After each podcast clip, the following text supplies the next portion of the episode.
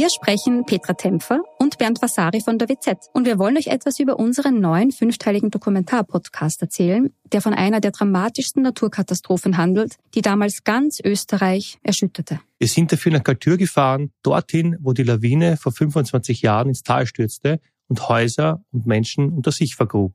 31 Menschen starben, darunter zahlreiche Kinder. Wir haben nach Antworten auf die Frage gesucht, wie es überhaupt zu dem Unglück kommen konnte und wer damals die Verantwortung getragen hat. Gibt es überhaupt einen Schuldigen? Die Kaltürer haben uns auch erzählt, wie sie die Tage nach der Katastrophe erlebt haben. Der damalige Bürgermeister war übrigens Anton Matle, der heute Landeshauptmann von Tirol ist. Ihr könnt unseren Podcast Galtür, der weiße Tod unter wz.at hören und auf allen Plattformen, wo es Podcasts gibt.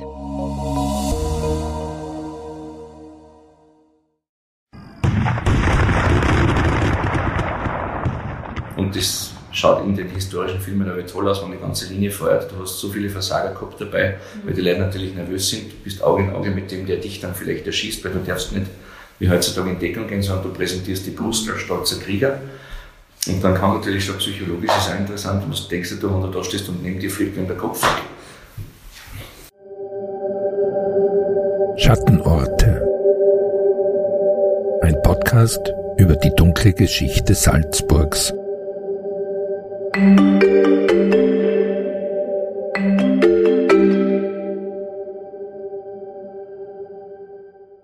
Mein Name ist Anna Boschner und zusammen mit meiner Kollegin Simona Pinwinkler suche ich Orte in Salzburg auf, die eine dunkle Geschichte haben.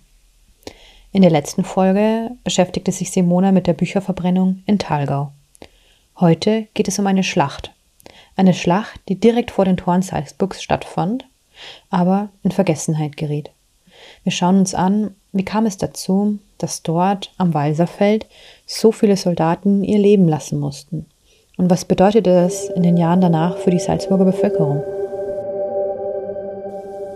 Die Sonne bringt das Mahnmal an diesem Dezembermorgen zum Funkeln.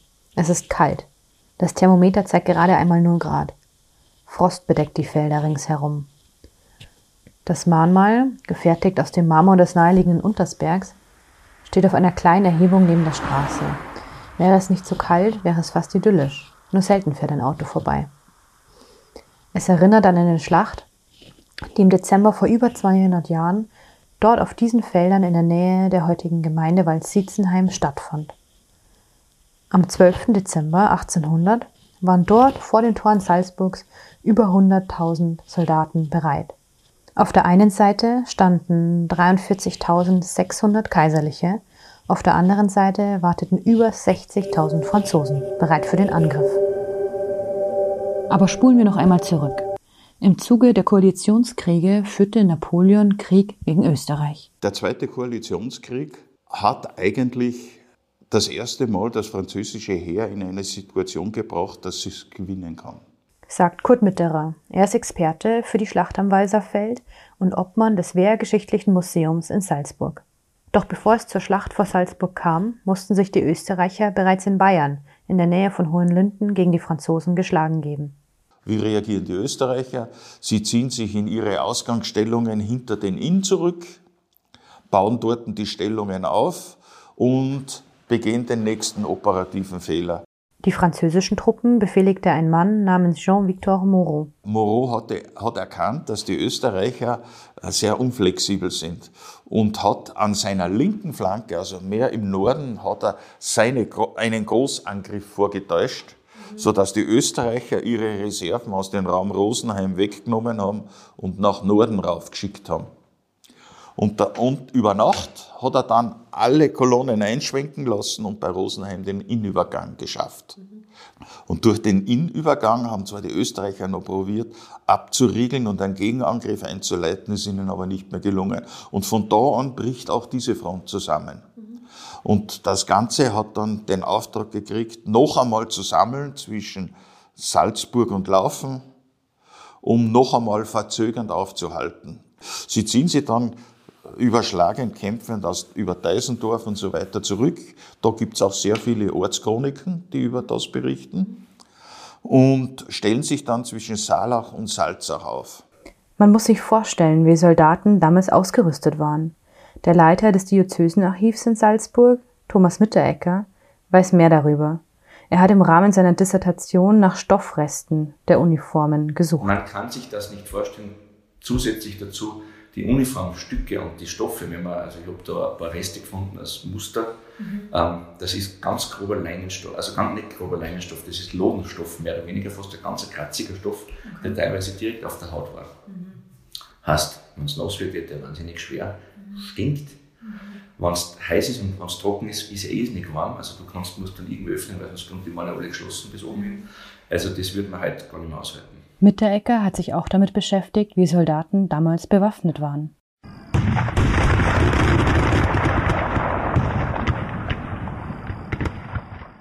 Bei den alten Vorderladegewehren war das sozusagen Schwarzpulver, das dann zusammen teilweise mit der Kugel und noch separat Schwarzpulver hineingemischt wurde, dann hineingestopft wurde. Mhm. Das war sozusagen die Dichtung, damit der Druck möglichst groß ist und die Kugel möglichst mit hoher mhm. V0, würde man halt sagen, aus dem Rohr schießt. Mhm. Natürlich kein Vergleich zu dem, was heute ist, aber ja. das war noch Handwerk damals. Also das musste auch mühsam mhm. ähm, erstellt werden. Wenn man sich denkt, dass die Leute damals viel kleiner waren, also das muss schon mühsam gewesen sein. Vor allem der Rückstoß ist nicht ohne. Also, und schmutzig und rauchig und stinkig und gut einexerzierte Truppen, die haben bis zu drei, fast viermal Nachladen in der Minute geschafft. Also, aber die, die, Regel war zweimal Nachladen mit viel Glück, wenn es funktioniert hat. Da durfte es natürlich auch nicht zu viel regnen. Also sonst wird das Pulver wieder nass. Und das schaut in den historischen Filmen aber toll aus, wenn die ganze Linie feuert. Du hast so viele Versager gehabt dabei, weil die Leute natürlich nervös sind. Du bist Auge in Auge mit dem, der dich dann vielleicht erschießt, weil du darfst nicht wie heutzutage in Deckung gehen, sondern du präsentierst die Brust als stolzer Krieger. Und dann kann natürlich schon psychologisch sein interessant, denkst du, wenn du da stehst und neben dir fliegt in der Kopf weg. Das ist also die Ausgangssituation für die Schlacht vor Salzburg. Der französische General Moreau kann schon wieder einen Trick anwenden und die österreichischen Soldaten in die Irre locken. Er täuscht vor, die Truppen in Richtung des Südflügels zu schicken. Doch das war ein Ablenkungsmanöver, weiß wiederum Kurt Mitterer vom Militärgeschichtlichen Museum in Salzburg. Am 12 erfolgt der Aufmarsch. Einerseits die Franzosen jenseits der Salach, andererseits die Österreicher zwischen Salach, Salzach und bei Laufen.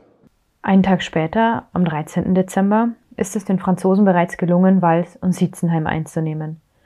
Der Historiker vermutet, dass die Österreicher damals übersehen hätten, den Steg über die Salzach bei Laufen zu sichern. Damit konnten die Franzosen den Fluss überqueren, ohne dass es die Österreicher bemerkten. Ein fataler Fehler. Und am Abend erfolgt dann noch einmal ein ganz großer Angriff.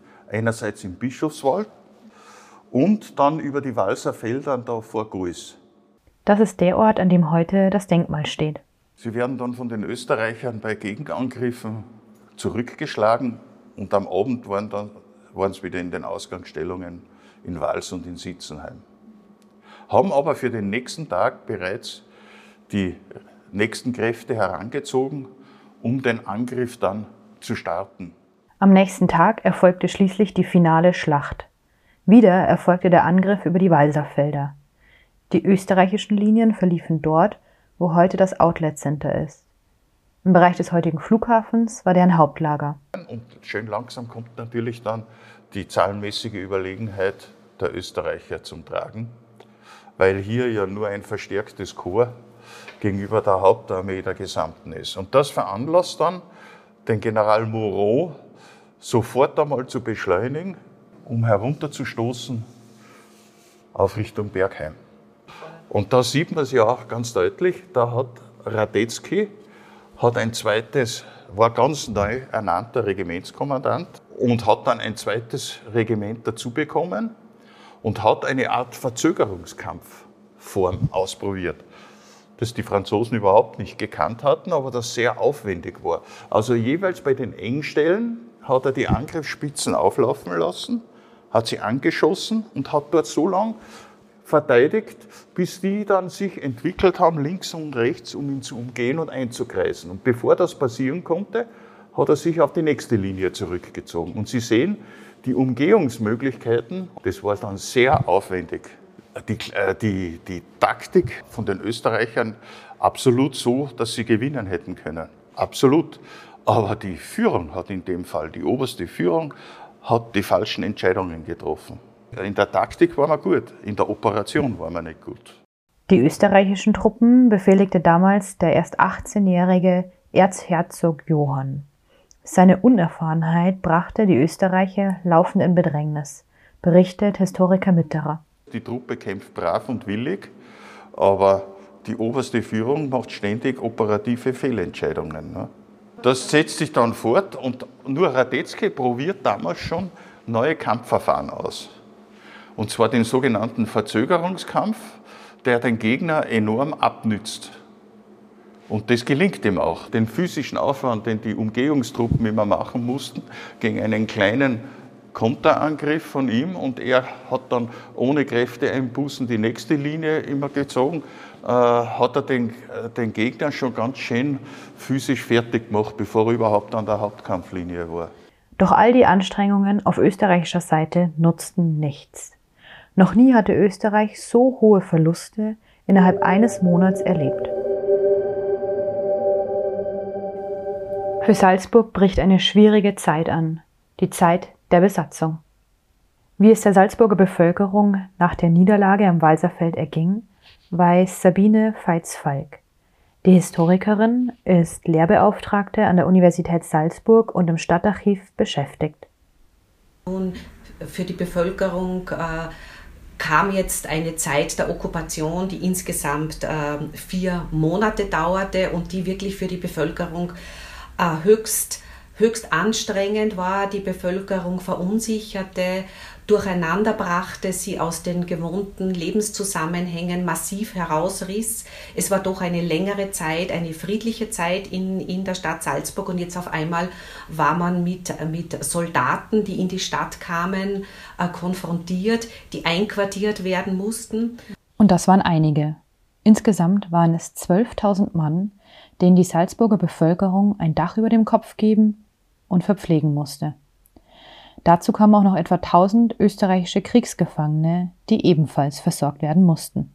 Und wenn man sich so diese, die Stadt Salzburg vorstellt, äh, was macht man mit diesen Massen an Menschen? Die müssen irgendwo untergebracht werden.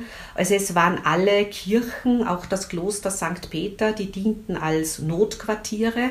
Es waren außerdem, auch das ist uns heute eigentlich nicht mehr so bewusst, es waren ja nicht nur die Menschen, es waren auch die Pferde das, unter, also die, die unteren, das untere Geschoss der Universität oder auch die Michaelskirche mhm. äh, wurden beispielsweise als Pferdestelle benutzt. Und vom Kloster St. Peter habe ich hier auch eine Zahl. Da wurden in der Zeit vom 19. Dezember bis zum 7. April 1801 etwas mehr als 9000 Soldaten einquartiert und mehr als 7000 Pferde mussten verpflegt werden. Und allein von diesen Zahlen kann man sich schon vorstellen, dass das eigentlich eine Riesenherausforderung für die Bevölkerung war. Das Zweite war, dass natürlich seitens der Besatzungsmacht, muss man sagen, äh, schon starke Forderungen gestellt wurden, was Reparationen angeht oder was auch Kontributionen angeht. Das war damals üblich, dass man Geldforderungen stellt. Zum Dritten äh, bedienen sich auch die Franzosen relativ schamlos der Kulturgüter. Da werden einige Gemälde und äh, Staffierungen und so weiter, werden natürlich auch nach Frankreich mitgenommen. Eine Herausforderung war es damals auch, all die Verwundeten zu versorgen. Aus einem Aufruf an die Bevölkerung vom 18. Dezember 1800 geht beispielsweise hervor, dass im Priesterhaus ein Hospital errichtet wurde. Dafür mussten Betten beschafft werden. Die Salzburger Bevölkerung wurde hier aufgerufen, diese Betten bestehend aus einem Strohsack oder einer Matratze freiwillig zu spenden. Wobei, ganz so freiwillig war das dann doch nicht. Auch wenn ihnen zunächst noch Geld dafür geboten wurde, ging aus dem Aufruf hervor, dass bei jenen, die kein Bett innerhalb von zwölf Stunden spendeten, die Soldaten Hausdurchsuchungen vornehmen werden. Entweder ihr macht das jetzt freiwillig mhm. oder wir kommen und holen uns die Betten. Wen hat es betroffen? Stadt Salzburger oder im ganzen Land? Na, das war jetzt, da, da sind wir jetzt einmal bei der Stadt Salzburg. Und auch etwas, das sind so kleine Details, die uns aber eigentlich ganz gute Einblicke ergeben jetzt in die Versorgung und so weiter. Und ähm, vom 21. Dezember gibt es dann ähm, einen weiteren Aufruf an die Bevölkerung. Und zwar ging es darum, dass kein Verbandsmaterial äh, oder dass keine, keine ähm, dass es kein Material gab, um die Verwundeten zu versorgen. Mhm. Und damals um 1800 äh, äh, wurde zur Wundversorgung sogenannte Sharpie benutzt. Und Sharpie war nichts anderes, als wie das waren einfach äh, Fasern aus Leinen oder aus Baumwolle, mhm. die man so herausgezupft hat, um hier so watteähnliches Verbandmaterial zu erzeugen. Mhm. Und da ging es darum, dass die Bevölkerung aufgeliefert, äh, aufgerufen wurde, alte Leinwand, Lumpen und alles Entbehrliche, wie es hieß, also Textiles, im Priesterhaus äh, abzugeben. Und was hier auch noch ganz spannend ist in diesen Aufrufen, da kommt jetzt noch so eine äh, geschlechterspezifische Note mhm. hinzu, denn diese Bitte erging an, all, an die braven Einwohner, mhm. aber dann dezidiert wandte sich dieser Aufruf an die Frauen von vom sanften Charakter unserer weiblichen Einwohnerinnen hoffen wir umso mehr größere Unterstützung. Also die Frauen wurden aufgerufen, dass sie mithelfen, um der leidenden Menschheit äh, sich verdient zu machen. Also das finde ich auch ganz spannend, dass man hier einfach diese Geschlechtermuster bedient. Auch die medizinische Versorgung und die Situation im Hospital war katastrophal. Der Boden war nur wenig mit Stroh bedeckt und offensichtlich sahen sich hier die Chirurgen außerstande, hier Operationen vorzunehmen. Und jetzt, wenn man weiß, wie solche Operationen bei verwundeten Soldaten um 1800 nach einem Kampf ausgesehen haben, heißt das nichts anderes, ähm, dass Amputationen hier vorgenommen wurden und dass einfach hier äh, man erkannt hat, dass die hygienischen Bedingungen absolut unzureichend waren und hier auch noch einmal die Aufforderung quasi für dieses Spital mhm. zumindest Stroh zu liefern und dann auch immer wieder die Aufforderung, mhm. Betten abzugeben. Die französischen Soldaten waren in den Häusern der Salzburgerinnen und Salzburger untergebracht. Es gab genaue Vorschriften, wie zumindest auf dem Papier die Soldaten versorgt werden sollten. Es wurden äh, Naturalleistungen gefordert, in Form halt von Lebensmitteln und auch mhm. Futtermittel für die Pferde, dann mhm. natürlich auch Kerzen, Gebrauchsgüter in Form von Leib- und Bettwäsche für die Soldaten, mhm. Sanitätsbedarf, aber auch Eisen für den Hufbeschlag äh, mhm. der Pferde. An Dienstleistungen mussten vor allem Vorspanndienste erbracht werden. Das heißt also, dass äh, Pferde oder auch Ochsen zur Verfügung äh, gestellt werden mussten, um hier Transporte vorzunehmen. Und auch da gab es äh, im Jänner 1801 dann Klagen, dass den, der, der einheimischen Untertanen, wie es hieß, dass ihnen das Zugvieh, die Pferde und die Ochsen und auch Wagen von den Franzosen abgenommen wurden und nach geleisteten Robotdiensten dann nicht mehr zurückgegeben wurden. Also auch mhm. das zeigt, wie, wie diese Dienstleistungen hier stattgefunden haben. Und fürs Essen gab es auch genaue Vorschriften. Und zwar da hieß es, dass jeder einquartierte Soldat sollte täglich eine Portion Brot von zwei Pfund, das heißt also täglich ein Kilo Brot bekommen, ein halbes Pfund Fleisch, das heißt ein Viertel Kilo Fleisch, Suppe, Gemüse und ein Kandel Bier. Also gerade ein Viertel Kilo Fleisch pro Tag, das war schon eine große Herausforderung. Wir sind ja in Zeiten, in denen ähm, natürlich abhängig jetzt von, der, von, von den finanziellen Möglichkeiten und von der sozialen Schicht, aber der, äh, Fleisch, der tägliche Fleischkonsum mit Sicherheit nicht am, am, nicht am täglichen Speiseplan stand, aber diese Forderung. Mhm. Ähm, dann hieß es auch, da Wein kein Landesprodukt sei, also sollten die Soldaten mit Bier versorgt werden, aber den Wein sollte man vom Ausland einführen mhm. und die wenigen Mengen, die zur Verfügung standen, in erster Linie für die Kranken und Blessierten zur Verfügung stellen auch da, also auch da sehen wir, dass im, im ausgehenden 18. und frühen 19. Jahrhundert Wein auch noch als äh, Medizin verwendet wurde oder auch zum, zum Aufpäppeln von Kranken. Also mhm. wurde auch Wein beispielsweise im Bürgerspital oder so weiter auch für, für Personen, für schwache Personen wurde auch hier Wein verwendet und deswegen auch diese Vorschrift, Wein sollte für die Kranken und Blessierten reserviert werden. Und was auch noch ganz spannend ist, ist, dass die Soldaten forderten Weißbrot. Weißbrot ist natürlich etwas, was bei uns, bei, bei uns war in erster Linie das Roggenbrot mhm. verbreitet und Weißbrot ist ein mehr oder weniger Luxusartikel. Mhm. Und Franzos, den Franzosen war aber ja, ich will jetzt nicht sagen, dass, wie weit das Baguette damals schon verbreitet war, aber Weizenbrot war auch mhm. etwas, was die, was die Franzosen, was die mhm. Franzosen forderten. Mhm. Nicht nur in der Stadt Salzburg, sondern auch am Land war die Besetzung durch die französischen Soldaten zu spüren. Sabine Veits-Falk liegen Berichte über französische Soldaten im Flachgau vor. Auch da gab es natürlich Einquartierungen und ein Problem waren eben auch die mitgeführten Gefangenen. Die Gefangenen wurden in sogenannten Hundertschaften äh, mitgeführt und diese Hundertschaften durften nicht getrennt werden.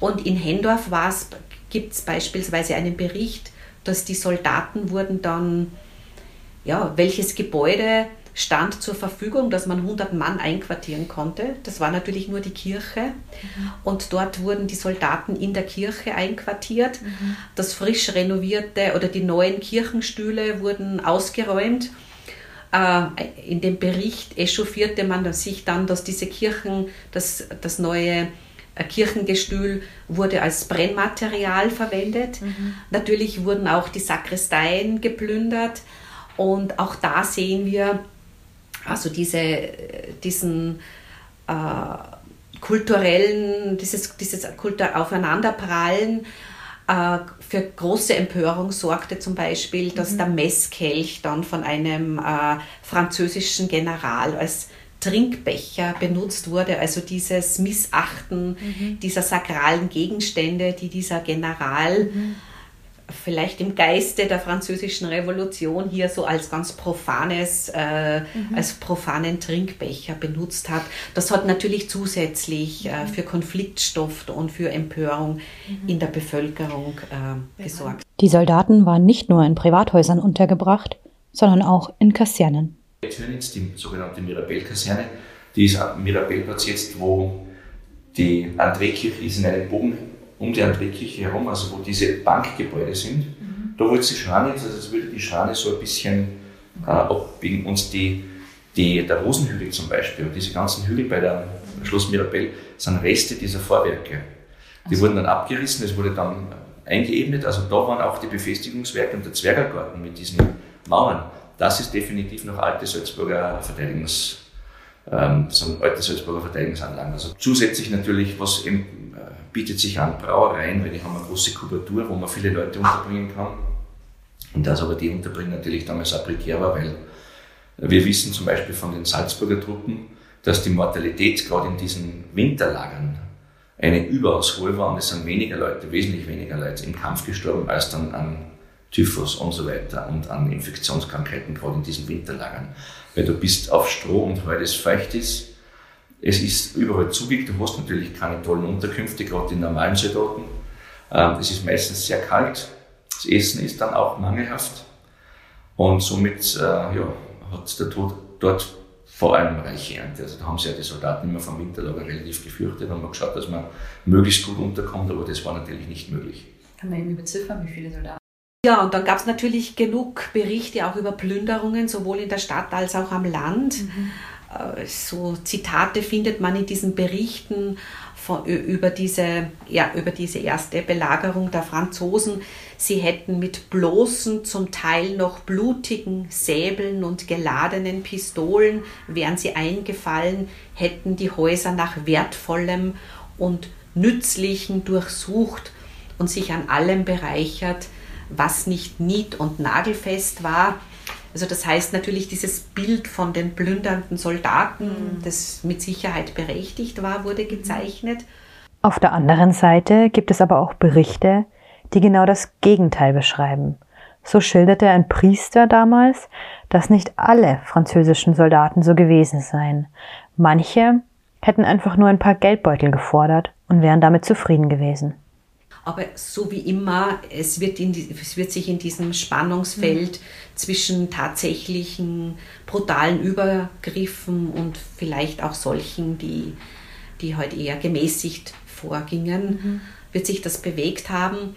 Und es ist natürlich auch bekannt, dass die Bevölkerung hier nicht großzügig den äh, Franzosen alles übergeben hat, sondern dass es auch hier äh, findet man Quellen, wo von einer, von einer Aufreizung seitens der Einwohner mhm. gegenüber den Franzosen die Rede ist, von trotzigen Betragen, dass die mhm. Franzosen als Räubergesindel beschimpft wurden und auch hier galt der Appell doch mit dem Feind zumindest auf eine kluge und höfliche Art umzugehen. Also mhm. auch hier findet man da, was die Kommunikation angeht, findet man hier da Aufforderungen. Eine Gruppe, der es unter der Besatzung besonders schlecht ging, waren die Frauen. Da kommen in allen Quellen eigentlich äh, Berichte vor, dass die Frauen eine große Angst vor den Franzosen hatten.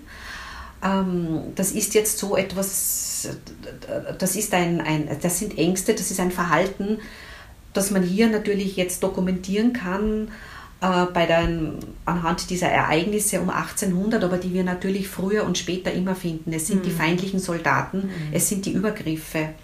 Und da finden wir auch diese Berichte, dass sich die Frauen, solange es ging, versteckt hielten, mhm. dass die Frauen in den, vor allem junge Frauen, äh, dass die äh, versuchten, mit möglichst wenig mit den Soldaten in Kontakt zu kommen und vor allem aus den ländlichen Gegenden gibt es auch Berichte über, äh, über Übergriffe, also mhm. sexuelle Übergriffe würden wir heute sagen, und über Vergewaltigungen.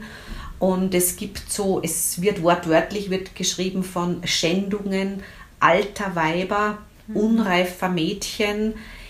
Es ist ein wörtliches Zitat, ekelhafter und sicher Krüppel. Mhm. Das ist die Sprache der Zeit um 1800 und heißt mhm. sozusagen, in unserer heutigen äh, politisch korrekten Sprache, also dass, auch, dass es auch Übergriffe für, auf Frauen gab, die mit Behinderungen oder mhm. die, die einfach auch äh, krank waren.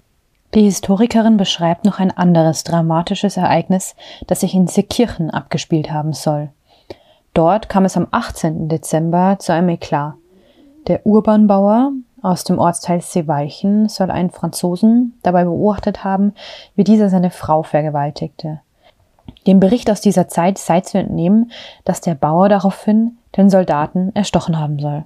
Ich breche es jetzt herunter. Der siegreiche Feind mhm. äh, musste natürlich jetzt darauf reagieren, dass, äh, dass dieser Bauer den französischen Soldaten erstochen hatte. Mhm. Und ähm, General Richepense der für sein hartes Durchgreifen bekannt war. Der verlangte jetzt von der Bevölkerung, von den Seekirchnern, diesen Bauern preiszugeben und auszuliefern, was die Bevölkerung natürlich nicht machte und sich mit den Bauern solidarisierte. Und er drohte nun, wenn die den Bauern nicht ausliefern, dann wird der ganze Markt Seekirchen in Brand gesteckt. Was sollten die Seekirchner tun? Den Bauern ausliefern oder einen Brand in Kauf nehmen? Eine äußerst kritische Situation, die aber in letzter Minute noch abgewendet werden konnte, nämlich mit einer äußerst, mit einer, mit einer Geste. Und zwar ist hier die Rede von der fußfälligen Bitte der Bürgerschaft. Das heißt, fußfällig heißt eigentlich nichts anderes, als wie dass man vor jemanden äh, zu Füßen fällt. Mhm. Also wirklich, also quasi eine flehentliche, eine, eine Geste, mhm. die das Ausgeliefertsein und das sich unterwerfen ja ganz, ganz anschaulich demonstriert. Und auch die Franzosen stiegen darauf ein. Und es wurde jetzt ähm, eine Entschädigung wurde verlangt von 120 Gulden. Mhm. Diese Entschädigung konnte die Bürgerschaft auch nicht zahlen, aber das Kollegiatstift in Seekirchen, das sprang ein und streckte den Bürgern das Geld vor und so konnte zumindest die Situation noch deeskaliert werden, aber ist einfach wirklich ein Beispiel mhm. dafür, wie, wie dramatisch diese Situation mhm. sich hier zugespitzt hatte. Generell ist zu sagen, dass diese, ja, es wird immer wieder von Vergewaltigungen und, und sexuellen Übergriffen natürlich berichtet. Das ist jetzt auch nicht etwas, was jetzt ganz typisch für diese Zeit und für französische Soldaten gewesen wäre. Also im Vergleich, was die, Bevölker was die Bevölkerung vorher so eine lange mhm. Friedensperiode hatte, war das, ja. war das bestimmt, mhm. wurde es bestimmt besonders, besonders dramatisch, traumatisch mhm. äh, empfunden. Mhm. Und ähm, man kann auch tatsächlich von so einer Verstörung der Bevölkerung sprechen. Die Besatzungszeit hatte aber auch positive Impulse auf die Stadt Salzburg. Und zwar auf die Straßennummerierung. Am 15. Dezember kamen die Franzosen in die Stadt Salzburg. Wenige Tage später wurden vom städtischen Einquartierungsamt die Häuser durchnummeriert. Warum war das notwendig? Zum einen gab es Sprachschwierigkeiten zwischen den Salzburgern und den Franzosen. Dann dienten die Hausnummern den Soldaten aber auch als Orientierung in der Altstadt. Der Maler hat mit weißer Farbe ein Quadrat mhm. auf die Hauswand gemalt. Mhm. Dann wurde dann wurde die, mit schwarzer Farbe wurde dann die entsprechende mhm. Nummerierung, also die entsprechende Ziffer mhm. aufgetragen und man hat das eben sehr schnell gemacht. Äh, in dieser Jahreszeit war es auch schon sehr bald finster, mhm. sodass hier wirklich etliche Fehler unterlaufen sind. Und auch das System war etwas eigenwillig, also nicht so, wie wir uns, wie wir heutige Straßennummerierungen mhm. funktionieren, sondern man hat auf der einen Straßenseite hat man begonnen. Mhm. Wenn es eine Seitengasse war, gab es eine Abzweigung und dann die Seitengasse wieder zurück und dann wieder die, die ursprüngliche Straße entlang. Okay. Und am besten lässt sich das zum Beispiel demonstrieren, dass die neuen Häuser am Platzl in der Stadt Salzburg da gab es Hausnummern zwischen 346 und 349 dann 407 und 409 und dann 539 und 540, denn äh, man hat auf der einen Seite begonnen mit der Nummerierung, dann die Steingasse hinunter, die Steingasse wieder zurück, die Linzergasse entlang, die Linzergasse wieder zurück, die Bergstraße hinauf, die Bergstraße zurück und dann wieder an das Platzl. Mhm. Und so ergibt sich diese Differenz von 346 bis 540. Die Salzburger Altstadthäuser hatten von da an also Nummern. Nach der viermonatigen Besatzungszeit standen die Zeichen für die Bevölkerung aber nicht gerade besser. Stattdessen war das der Beginn eines fast 13-jährigen Martyriums. Zuerst folgte die französische Besetzung, dann ist Salzburg nominell noch eigentlich unabhängig bis 1803. Allerdings folgte dann das Kurfürstentum und dann folgen von 1804 bis 1806 oder 1805, 1806 folgt dann das Kurfürstentum unter einem Habsburger. Dann gibt es wieder Krieg 1805, Ende 1805, 1806, dann folgt die nächste französische Besatzung, weil dieser Krieg auch wieder katastrophal für die habsburgischen Truppen ausgeht und für die österreichischen Truppen. Diese Besatzung ist mindestens genauso unmenschlich der Zivilbevölkerung gegenüber wie die erste. Dann kommt Salzburg das erste Mal zu Österreich und zwar bis 1809, 1810. 1809 ist dann der nächste Feldzug gegen die Franzosen, der wird genauso katastrophal wieder verloren von den Österreichern. Jetzt folgt wieder eine Besatzung durch die Franzosen. Die dauert dann ein klein wenig länger bis 1810 und dann kommt Salzburg zu Bayern, zum Salzachkreis. Und zwar bleibt es von 1810 bis 1815, 16 bei Bayern und erst im Rahmen der Endes der Napoleonischen Kriege und der Niederlage Napoleons und somit auch dem äh, Frontenwechsel der Bayern zu den Österreichern hin, aber sie sind trotzdem irgendwie Verbündete gewesen der Franzosen, müssen sich hier natürlich auch Territorien wieder zurückgeben. Und äh, so kommt dann diese Teilung, weil es kommt ja nicht ganz Salzburg dann zu Österreich zurück, sondern der heute bekannte als Huberti-Winkel, also die Salzburger Kornkammer in Bayern drüben und auch äh, Teile in Tirol, also die Gerichte Itter Hopfgarten und das, das Zillertal. Mhm kommen zum Beispiel zu Tirol, die sind vorher schon äh, ähm, abgetrennt worden in der bayerischen Zeit, aber kommen dann endgültig zu Tirol. Also Salzburg muss hier territorial und wirtschaftlich wirklich ordentlich federn lassen und steht dann eigentlich 1815, 16 total verarmt da. Zu diesem Zeitpunkt liegt die Schlacht vor den Toren Salzburgs bereits eineinhalb Jahrzehnte zurück.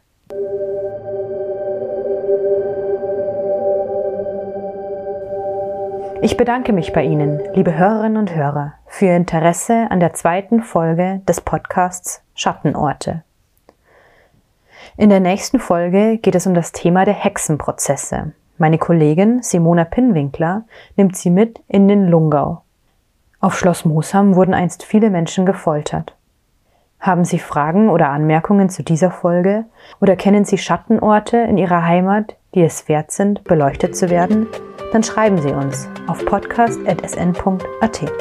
Das war ein Podcast der Salzburger Nachrichten.